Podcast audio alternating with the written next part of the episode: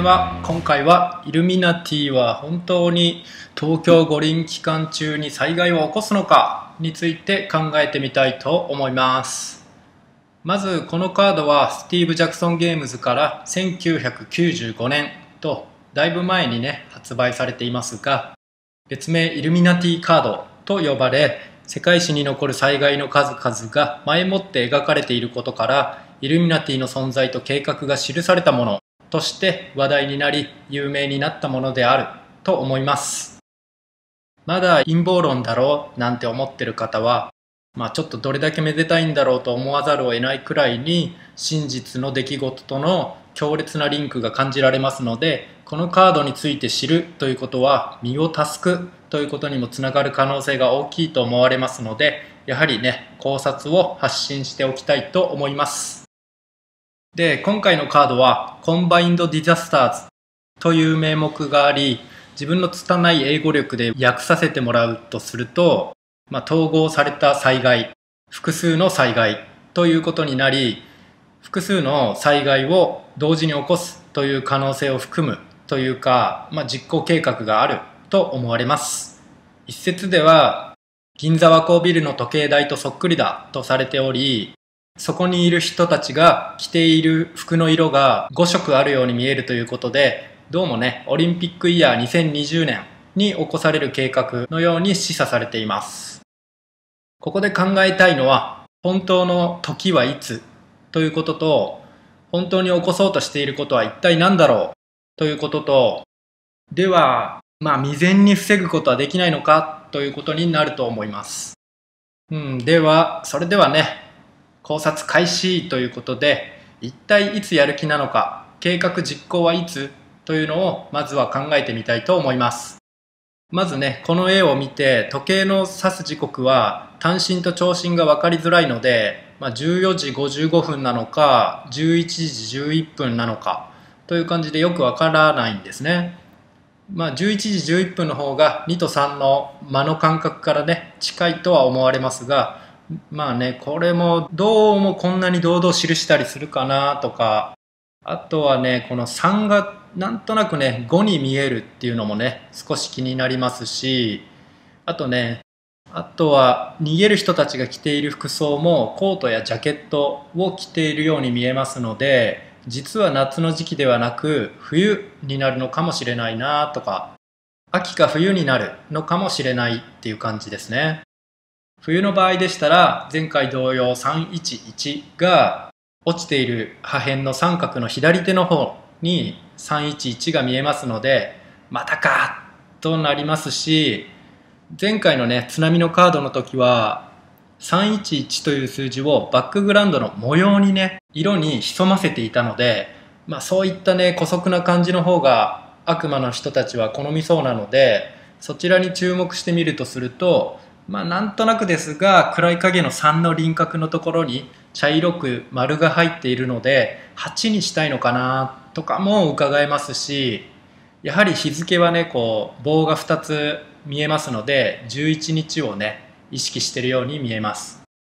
311911同様にねなんか11を好みそうなので811もなくはないかなとか思います。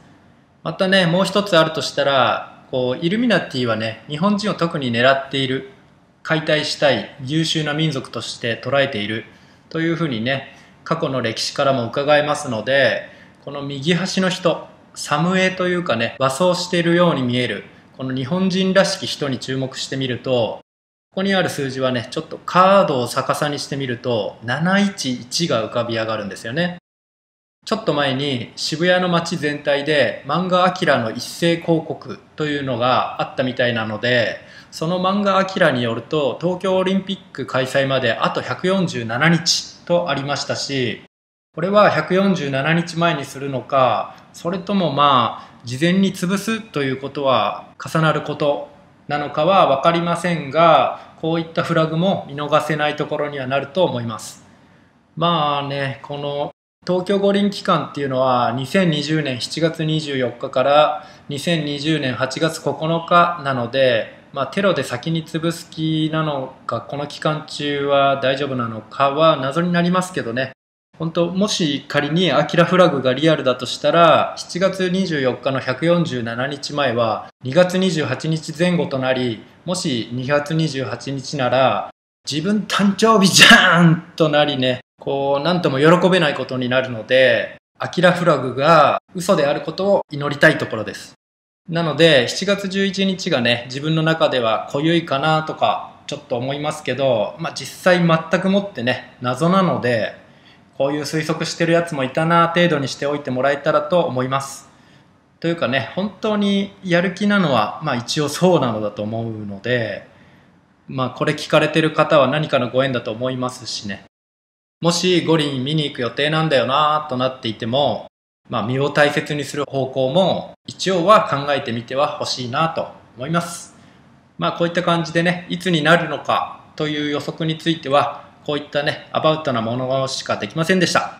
が、しかし、こう、テロリストたちはね、お金に魂を売っている存在たちでもあるので、こうね、事前にね、株を操作したりするんですよね。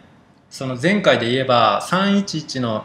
1週間か10日ぐらい前、1ヶ月ぐらい前だったかちょっと忘れたんですけど、東北の小さな建設会社の株が急に跳ね上がったっていうのがね、ありましたので、今回も同様のケースは見られる可能性は高いのではと推察しますね。というか、あの、株を買った持ち主をね、調べるっていうことができるといいですよね。そしたら、この人はなぜ知っていたのかっていうことを突き止めることができると思うんですよね。そういうことを警察とかね、してほしいですよね。で、まあ、話戻って、公益財団法人東京オリンピックパラリンピック競技大会組織委員会代表になぜか収まっている森喜朗という人物もやっぱきな臭く銀座ホステス事件で本当にホステスとお楽しみをしていたのは森喜朗の息子という話ですし押尾学ぶにねお金と権力でもって罪をかぶらせた張本人という噂がありますし、まあ、これらね聴導院大学のお話だと五輪の際の建設会社との間に癒着があったりそこに卸す材料の会社を新しく立ち上げて元締めになっているとかあったりして東京五輪バブルでねこの世の映画を一人楽しんでいるそのような存在だという話もあったので、まあ、この会社の株の動向も気をつけたいところになりますよね。あとこの絵で気になるのは落ちている塔の時計の左側はなんとなくね宇宙人グレーのようにも見えますし ちょっと面白いんですけどね。それの左手にある三角の破片の頂点には目が見えますのでこれは明らかにねメイソンの象徴であるプロビデンスの目だと思います。では次に考察をしたいのは何を起こすのだろうということで複数の災害を同時に見舞うつもりの題名と Combine to Disasters on Same Place という文字からあの横浜ではないかとされるもう一つのカードとも連携があるかもしれません。こちらのカードでは Up Against the Wall とあるとともにゴールの名目もあります。で、Up Against the Wall は、まあ、意味は八方塞がりと訳されているようですが、まあ、自分は Up Against の意味がネガティブな感じのものと直面するとかぶつかるとあるのですが、まあ、ウォールも壁というだけでもなく W はヘブライ語で6という意味を持つということもあり W の次のオールっていうのは全てっていうのありますんで、まあ、6全て666でゴールになるのかなという意味も含めてそうだなと感じております。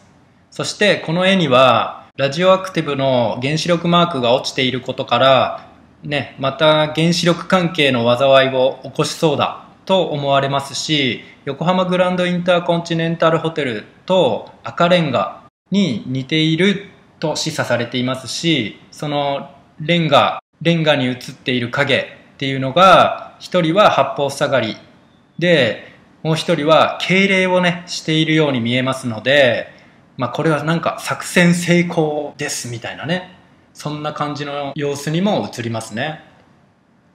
一説では北朝鮮の厚木基地への原爆攻撃とかありますがこれ北朝鮮についてはねこの世界的に極東方面においての緊張を高めてからの武器を売るとかいったねそういったビジネスをする際のチートとして存在している国だと思っていますので、まあ、それはないかなと思います。なので他の説であるね原子力空母ロナルド・レーガン事故説や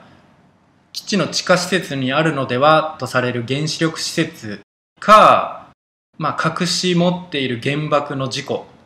の可能性も示唆されてますので、まあ、こういった感じでね、このカードとの連携も十分にあり得るかなっていうのもちょっと感じたりもしますし、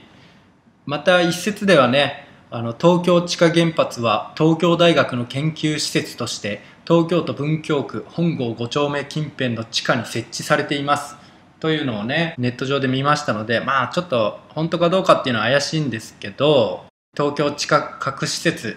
っていうのが本当にあって、まあそこへのテロ攻撃なのか事故をわざと起こさせるというのも、まあ何でもありな人たちのすることですからね、これは推察の域を出ないことになるかなと思います。そしてお決まりの地震兵器とされるハープとかね、衛星からのレーザービームによるピンポイント攻撃なども、まあ、ケースによりね含まれてくるかなとか思います。そういった感じで関東圏において大きくダメージを残したいっていうね意図が複数のカードから見えますので、まあ、気にはかけてはおきたいところだと思いますよね。あとは未然に防ぐことはできないのかということについて考えてみるとどうもね、イルミナティの傘下のものしか政治家としてメジャーになれないというのが政治の世界にもありそうですし、なんでね、こう政府もグルだと思われますので、今後もね、この売国グループ、自民党清和会の動向からも目が離せないとは思いますね。まあ政府と名乗る者たちにしてみれば、首都圏が焼け野原になれば経済活動を活発化することができたりして、まあ民間は仕事に熱心になるより他はなく、ね、そうなることで真実に目を向けさせない真実の隠蔽というかね、まあ、国民は愚民であればあるほど良いとする愚民化思想を推し進められますしまた311福島と、まあ、福島との関連があるだろうカードのつながりが手に取るように分かることから、まあ、イルミナティの存在がちょっと考えれば感じれば割れているにもかかわらず今度の災害を実行することによってもうお前たちは俺たちには勝てないんだよという感じでね強烈に存在を示すことができますし